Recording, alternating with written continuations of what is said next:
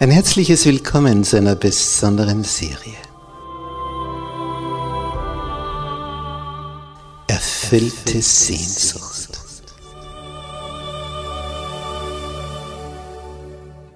Die Welt der Bibel.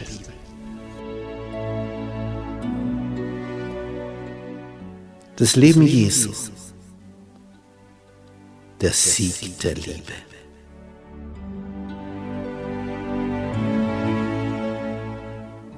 Der Sohn Gottes.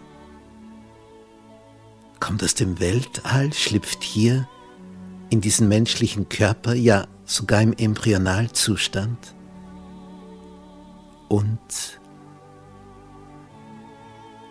zeigt hier dreieinhalb Jahre, was das Wesen des himmlischen Vaters ist.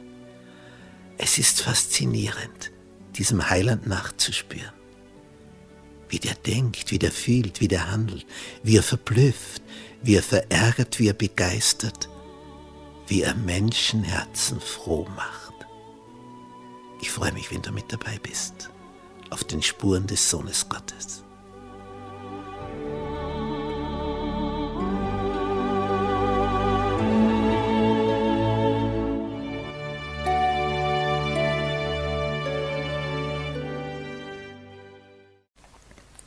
Gnade sei mit euch und Friede. Von Gott unserem Vater und unserem Herrn Jesus Christus. In unserer Serie über das Leben Jesu heute das Thema aller Diener. Und dazu begrüße ich herzlich auch all unsere Zuseher im Internet. Im oberen Raum eines Hauses da saß Jesus Christus. Es war in Jerusalem. Und er saß mit seinen Jüngern,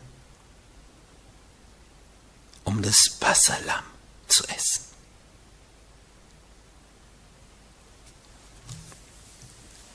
Jesus wusste, dass er wie das Lamm geschlachtet werden sollte. Bald sehr bald wird er diese Leidenstaufe empfangen. Es blieben ihm nur noch wenige Stunden. Es war die letzte Nacht mit seinen Jüngern. Die letzte. Und diese wenigen Stunden, die wollte er so verbringen, dass es zum Wohle seiner Jünger dienen würde. All sein Leben hier auf Erden, das war ein Leben selbstlosen Dienens gewesen. Immer wieder hat er gezeigt, dass er nicht gekommen ist, um sich bedienen zu lassen, sondern um zu dienen und sein Leben zu geben als Lösegeld. Die Jünger waren hier etwas anders. Die waren ja vorher hingekommen, Jesus kam später. Und wie sie da hinkommen, stellen sie fest, ja, es passt ja alles. Hier ist ein Obergemach, ein schöner Raum, wo wir alle Platz haben, alle 13. Nur, es ist kein Diener da, der uns die Füße wäscht. Keiner. Und die blicken sich so reihum an. Ja, und jeder setzt sich aufrecht. Jeder ist der Größte, versteht sich. Und keiner denkt sich, warum soll ich? Sie haben eher darum gestritten, wer ist der Größte. Nicht Johannes und Jakobus mit ihrer Mama haben geschaut, dass sie rechts und links die Plätze kriegen, neben Jesu in seinem Reich. Und Judas hat darüber am meisten gestritten. Er wollte neben sein. Und er hat darum gekämpft und gerungen. Und es ist ihm hier gelungen, dass er an der Seite Jesu direkt Platz nimmt. Er hatte den ersten Platz. Und dann ging das Reihe um. Und auf der anderen Seite als letzter, aber auch ganz neben Jesus, Johannes. Johannes und Judas sitzen direkt neben Jesus. Und Judas erlebt jetzt als erster, dass Jesus aufsteht, sich eine Schürze umbindet und sich anschickt, na, man glaubt es nicht, sich anschickt, die Arbeit eines Dieners zu tun. Er kniet sich vor Judas nieder, obwohl Jesus weiß, dass der ihn schon jetzt demnächst endgültig verraten wird. Zweimal war er schon dort bei den hohen Priestern. Der Judas Iskariot. Jesus weiß es. Und als erstes wäscht er ihm die Füße. Als erstes. Sagenhaft. Sagenhaft. Und dieser Judas ist bewegt, ist berührt. Denn Jesu durchdringender Blick sagt ihm, der weiß es. Und Jesus sagt es auch. Einer unter euch wird mich verraten. Ja, Judas weiß, wer das ist. Die anderen haben noch keine Ahnung. Die sind nur schockiert. Denken sich, was hat er jetzt gesagt? Einer von uns zwölf, die wir die Ängsten sind, die mit ihm jetzt über drei Jahre herumgezogen sind, Tag und Nacht beisammen waren mit ihm, von uns einer, das ist unmöglich, unmöglich. Die beginnen eigene Herzenserforschung. Bin es etwa ich? Sie fragen das auch. Bin ich? Ich? So geht es wie ein Lauffall. Aber jetzt sind wir noch bei der Fußwaschung. Jesus wäscht einen nach dem anderen die Füße. Und die Jünger sind so beschämt. Denn gerade haben sie noch gestritten, wer der Größte ist. Und jetzt merken sie, oh, wir haben uns ja alle zu gut gefühlt. Von uns war ja keiner so viel, dass er der Diener der anderen sein möchte. Sind ja alle auf derselben Ebene, in einer Erniedrigung, Selbsterniedrigung, freiwillig. Das kommt natürlich nicht in Frage. Und jetzt macht es Jesus. Das ist peinlich. Und wie ihnen das peinlich ist. Und als Jesus zu Petrus kommt, sagt er, Solltest du mir die Füße waschen? Na, na, na. kommt nicht in Frage. Du kannst nicht mir die Füße waschen. Das, das, das ist unmöglich. Und Jesus sagt, und wir finden diese ganze Geschichte im Johannesevangelium, Kapitel 13 überliefert. Und da sagt er zu ihnen, und das hat dann letztlich bei Petrus so schön langsam gewirkt, Was ich tue, das verstehst du jetzt nicht. Du wirst es aber hernach erfahren. Mit dem fängt Petrus gar nichts an. Wenn er, wenn er etwas nicht versteht, dann will er es auch nicht. Und er sagt, nimmer mehr sollst du mir die Füße waschen. Jetzt sagt Jesus. Und er sagt das so liebevoll in Vers 8. Wenn ich dich nicht wasche, Petrus, dann hast du kein Teil an mir. Was? Ja, Trennung von Jesus? Na, das hält er nicht aus. Na dann, das ist so, so typisch Petrus, zuerst kommt überhaupt nicht in Frage, dass du mich wäscht. Und jetzt sagt, was, sonst, sonst Trennung? Ja dann, nicht die Füße allein, sondern auch die Hände, das Haupt, alles, wasch mich ganz, ich will ganz dir gehören. Und Jesus sagt ihm im Vers 10, wer gewaschen ist,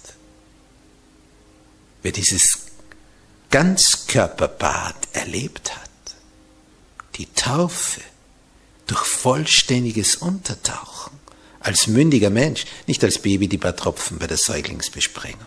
Das ist keine Taufe. Das ist ein Hohn. Wenn du das nur erlebt hast, bist du nicht getauft.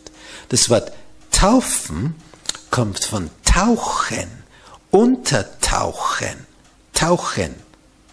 Davon kommt unser Wort Taufe.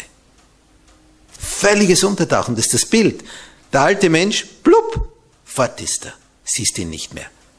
Ein neuer kommt heraus. Völlig gebadet. Völlig reingewaschen.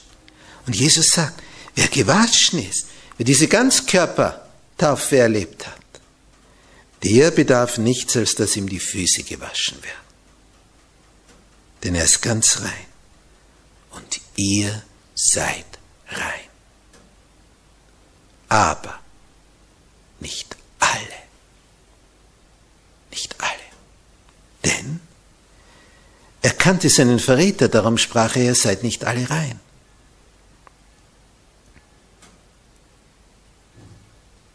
Als letztes kommt er zu Johannes. Und der genießt es. Er hat schon bei Elfen zugeschaut. Und er ist jetzt der Zwölfte. Judas war der Erste. Als Judas diese Berührung Jesu erlebt, ist er völlig überrascht. Er ist der allererste. Die anderen, die konnten schon zuschauen, wie das ist. Und Johannes konnte sich schon darauf freuen als letzter, wie das sein wird. Aber Judas war völlig überrumpelt. Und dann spürt er, wie Jesus zart seine Füße wäscht. Ganz, ganz liebevoll. Und als er das so, so verspürt und, und verspürt, wie diese Wogen der Liebe, wie die anbrannten, wie ans Ufer, da ist er so bewegt, dieser Judas, dass er in diesem Moment ganz, ganz nahe dran ist. Im Buch Das Leben Jesu, da heißt es, auf Seite 644. Judas spürte die bezwingende Macht dieser Liebe. Und als Jesu Hände seine beschmutzten Füße wuschen und mit dem Schurz abtrockneten, jetzt kommt's, da wurde sein Herz mächtig bewegt. Von dem Gedanken, seine Sünde sofort zu bekennen. Er schreckte aber vor der Demütigung zurück und verhärtete sein Herz gegen die in ihm aufbrechende Reue. Er schreckte zurück und verhärtete sein Herz gegen die Reue, die gerade jetzt in ihm in die Höhe kam und der Stolz siegte wieder. Er war ganz knapp davor zu sagen, wisst ihr, was ich vorgehabt habe? Ich wollte den Meister verraten. Was war ich für ein Narr? Oh Herr, vergib mir. Er war ganz, ganz knapp davor. Ganz knapp. Und wenn er es gemacht hätte, dann hätte er sich nicht wenige Stunden später selber umgebracht. Er starb noch vor Jesus. Hier bei der Fußwaschung. Es war am Abend. Am nächsten Nachmittag um 15 Uhr war Jesus tot. Keine 24 Stunden später. Aber Judas starb noch vorher. der erhängte sich schon, bevor Jesus tot war. Es trennten Judas nur wenige Stunden vom Selbstmord, aber das ahnte er in diesem Augenblick nicht. Stand auf Messers Schneide mit seiner Entscheidung. Was tut er? So oder so? Wohin wendet er sich? Und er ist im Begriff, die richtige Entscheidung zu treffen. Aber dann kommt der Stolz wieder hoch. Dieser Stolz, der tötet. Es ist sein Ego, das ihn zu Fall bringt. Das Ego schreckt davor zurück zu bekennen. Ja, ich meine, wie steht man da, wenn man das jetzt bekennt? Die Reue bricht auf, aber er verhärtet sein Herz dagegen. Das ist ein Kampf in ihm, der da tobt, als er Jesu Hände spürt, bei seinen Füßen, wie der ihm die Füße wäscht und ihm tief, tief in die Augen blickt. Er hätte umkehren können. Jeder Mensch, der verloren geht, hat diese Chance gehabt. Jeder. Und wenn er sie nützt, dann ist er auf der Seite der Schafe nicht auf der Seite der Böcke. Wenn wir an dieses Bild unserer letzten Predigt denken, dann wird er da sitzen und wird sie scheiden, wie ein Hirt die Schafe von den Böcken scheidet. Er wird zu denen sagen, zur Rechten, kommt her, ihr Gesegneten meines Vaters, ererbet das Reich. Und zu denen, zu seiner Linken wird er sagen, geht hin in das ewige Feuer. Das bereitet ist den Teufeln und den Engeln. Und das ist die Vernichtung, der zweite Tod, wie wir das letzte Mal betrachtet haben. Wenn du das nicht kennst, den zweiten Tod, meinst du, das da ewig braten, dann hör dir diese Predigt an. Der geringste meiner Brüder.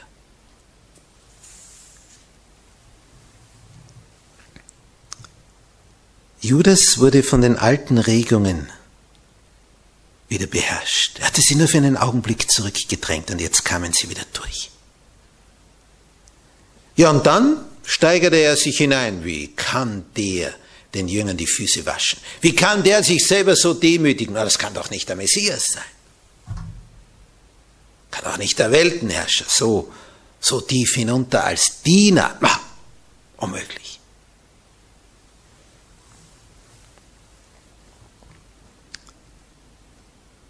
Nun war von einem bösen Geist besessen. Der jetzt, der hat jetzt von ihm Besitz ergriffen. Und Judas beschloss, das Werk zu vollenden, das er begonnen hatte, nämlich seinen Herrn zu verraten. Was für eine Torheit! Jesus hat gesagt, es muss natürlich so kommen, wie vorhergesagt dass er sterben wird. Aber es musste nicht so kommen, dass Judas ihn verratet. Niemand hat Judas gezwungen. Er hat es freiwillig gemacht. Und Jesus sagt, weh dem, der das durchführt. Weh dem. Niemals kann der Teufel, dein unsichtbarer Feind, dich zu einer Sünde zwingen. Du willigst immer selber freiwillig ein. Darum bist du auch selber voll verantwortlich und haftbar dafür. Der Teufel kann dich nicht zwingen zum Bösen.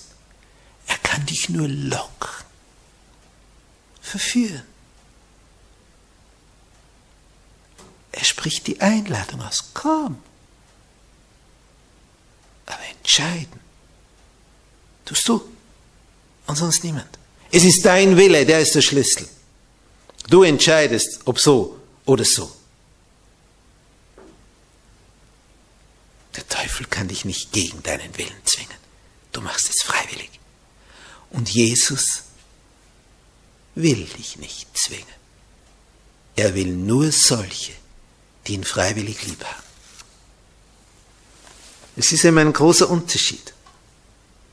Stell dir vor, du hast die Wahl, einen Roboter geschenkt zu bekommen, einen kleinen, der ausschaut wie ein kleines Menschenkind, wunderschön gestaltet.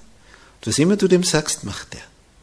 Der folgt immer, gehorcht immer, erledigt jeden Auftrag. Das ist ein Roboter, so programmiert. Oder du hast die Wahl, ein Baby zu bekommen, das heranwächst. Das Nein sagt, das dir unfolgsam ist, das da schreit und brüllt und sagt, und ich will aber so und so. Wen hast du denn lieber? Das Baby mit eigenem Willen oder diesen Roboter, der immer alles macht, was du willst? Was ist dir lieber? Ja, ganz klar. Wir wollen das Kind, das uns freiwillig liebt. Das wollen wir. Auch wenn es nicht immer gehorsam ist. Und so ist auch unser Papa im Himmel. Er will deine freiwillige Liebe. Und das kommt nur dann, wenn du begreifst, wie groß seine Liebe zu dir ist. Und wenn du begreifst, wie groß die Liebe Jesu ist, was er für dich aufgegeben hat.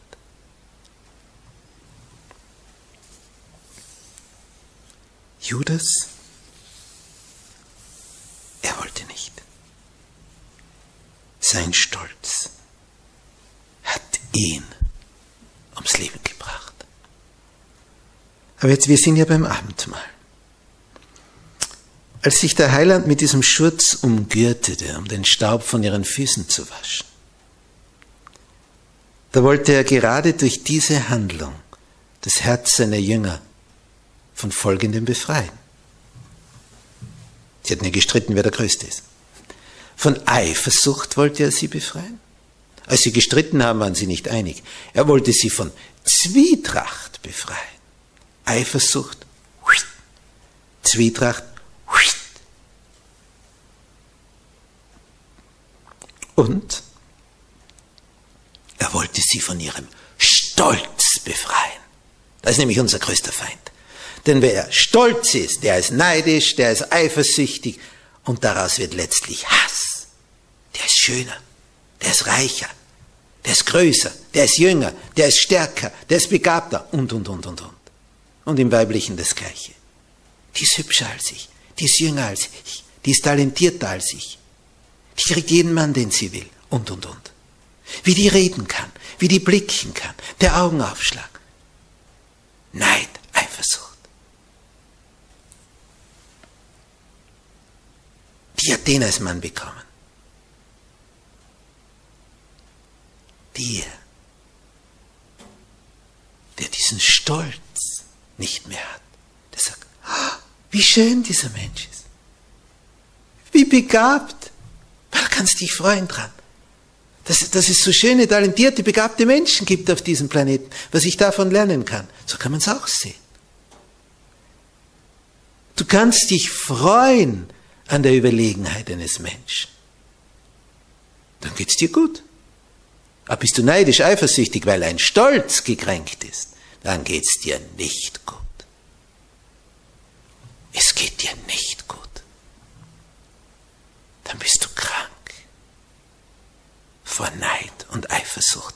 Denn Eifersucht ist eine Leidenschaft, die mit Eifersucht was Leiden schafft. Und das war die Bedeutung der Fußwaschung. Die Befreiung von Eifersucht, Zwietracht und Stolz. Jesus wollte das wegwaschen. Und bei elf dieser zwölf ist es gelungen. Und einer hat sich dagegen gewehrt. Der ließ sich den Stolz nicht wegwaschen. Und den Neid und die Zwietracht. Der blieb dabei. Darum sagte Jesus, und ihr seid rein, aber nicht alle, denn er kannte seinen Verräter. Denn Stolz und Selbstsucht erzeugen Zwietracht und Hass. Stolz und Selbstsucht erzeugen Zwietracht und Hass. Aber es gibt einen Weg, aus dem herauszukommen. Die Demut die sich dem anderen nähert und die Versöhnung anbietet. Das ist die Chance. Die große Chance. Durch diese Fußwaschung wurden die Jünger ganz anders. Sie wurden bescheiden, liebevoll. Sie sahen einander mit neuen Augen an. Ihr Herz wurde rein. Sie waren nicht mehr die gleichen. Keine Rangstreitigkeit mehr. Bis auf einen bei seinem Stolz. Und so konnte der Böse Besitz von ihm ergreifen. Der böse Geist. Von dem war er nun besessen, weil der Besitz ergriff von ihm.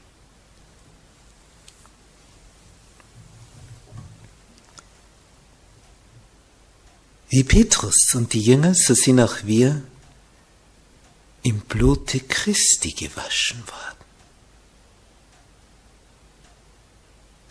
Das ist nämlich noch mehr als die Taufe. Noch mehr. Im Blute Christi sind wir gewaschen. Das ist der Kaufpreis. Und wer immer zu Christus kommt, der empfängt diese reinigende Gnade. Wenn du kommst und sagst, ja, ich bin so schmutzig, was ich da gemacht habe und da, wenn in uns diese Erkenntnis hochkommt, wie viel Schmutz wir da angehäuft haben in unserem Leben, du kannst es bei ihm loswerden. Einfach loswerden. Einfach so. Einfach so.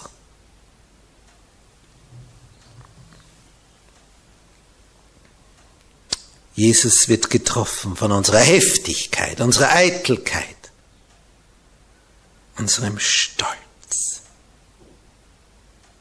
Der Stolz bringt dich zu Fall. Die Demut, die Reue, wenn du zu Jesus kommst, das wird dich retten.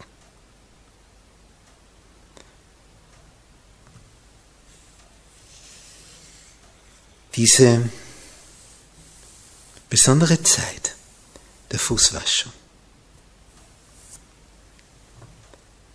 Nach der Devise, wer groß sein will unter euch, der soll euer Diener sein. Diese Lektion haben sie nie mehr vergessen. Denn Jesus hat ihnen dann gesagt, in Johannes 13, Vers 12, als er nun ihre Füße gewaschen hatte, nahm er seine Kleider, setzte sich wieder nieder und sprach zu ihnen, Wisst ihr, was ich euch getan habe? Sie hatten noch keine Ahnung, was das für eine Bedeutung hatte. Ihr nennt mich Meister und Herr und sagt es mit Recht, denn ich bin's auch. Wenn nun ich, euer Herr und Meister, euch die Füße gewaschen habe, so sollt auch ihr euch untereinander die Füße waschen.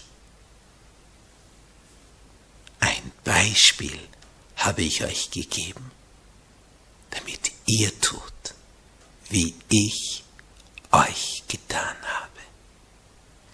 Wahrlich, wahrlich, ich sage euch, der Knecht ist nicht größer als sein Herr und der Apostel nicht größer als der, der ihn gesandt hat. Wenn ihr dies nun wisst, selig seid ihr, gerettet seid ihr, wenn ihr es tut. Wenn ihr dies nun wisst, Selig seid ihr, wenn ihr es tut. Das ist das Geheimnis aller Worte Jesu. Zuerst brauchst du die Info, Punkt eins, Und dann brauchst du, Punkt zwei, die praktische Tat aufgrund dieser Info. Und das geht's immer. Wenn etwas angekündigt ist, was für dich gut ist. Und du erfährst, sagst, ach so kann man das machen. Aha. Nicht, das kann dir jemand im Trockentraining das Schwimmen beibringen. Sagst, schau her, Arme breitest du aus, ziehst so nach hinten mit den Beinen wie ein Frosch. Einmal hier, einmal die Beine, dann wieder die Arme, wieder die Beine. So. Und was hilft es dir, wenn du nie im Wasser bist und das anwendest? Deswegen kannst du nicht schwimmen. Es ist gut, die Info zu haben, weil sonst weißt du im Wasser nicht, was du tun sollst. Vielleicht strampelst du wie wild herum und plupp, einfach runterzugehen. Jetzt zeigt dir einer, wie du auf dem Wasser bleibst, wie du da oben an der Oberfläche dich weiter bewegen kannst. So, jetzt geht es darum, das anzuwenden. Wird nicht gleich funktionieren. Du wirst einiges an Wasser schlucken. Aber wenn einer dabei ist, vielleicht noch seinen starken Arm unter deinen Bauchnabel hält, dass du nicht gleich absäufst, dann wirst du es lernen. Je jünger du bist, desto schneller. Es braucht die Info und die Anwendung. Und dann geht's. Wenn ihr dies wisst, selig seid ihr, wenn ihr es tut. Eine Frage. Wird das in deiner Glaubensgemeinschaft durchgezogen? Kennst du das? Fußwaschung? Wird das gemacht?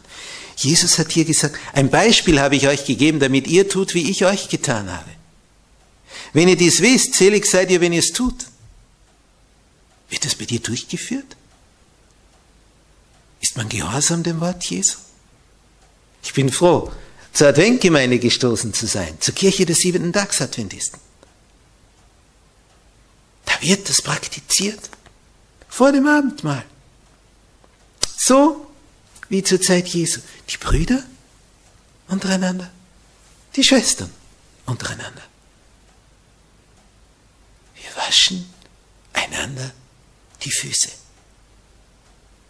Und wenn du mit irgendjemand irgendeine Auseinandersetzung gehabt hast, dann ist es günstig, dass im Vorfeld in Bezug auf Versöhnung, Vergebung, Heilung abzuklären, den ersten Schritt zu machen, hinzugehen, um Vergebung zu bitten. Und wenn der andere auch einwilligt, hurra, Halleluja, dann könnt ihr miteinander Fußwaschung machen. Stell dir vor, ihr wascht euch gegenseitig die Füße. Zuerst du deinen Bruder, dann er dir. Du spürst das Wasser. Du spürst seine Hände, wie er dich wäscht, wie er dich abtrocknet. Du schaust dir in die Augen, du umarmst dich. Und du bist rein. Und so, du so zum Abendmahl gehst. Ah, wie schön. Das ist schön. Denn das Abendmahl, das ist die Krönung. Da begegnest du direkt deinem Herrn. Direkt. Darüber das nächste Mal mehr. Möchtest du deinem Herrn begegnen? Dann komm zum Abendmahl. Da ist er dir unendlich nah. Es ist so schön, dass er dir begegnen will, weil er dich lieb hat. Komm, es ist alles bereit. Amen. Unser liebevoller Vater, der du im Himmel bist Oh, wie musst du auf diese Szene geblickt haben. Dein Sohn mit seinen zwölf Jüngern versammelt, das Passalam zu verzehren. Diese Erinnerung an den Auszug aus Ägypten.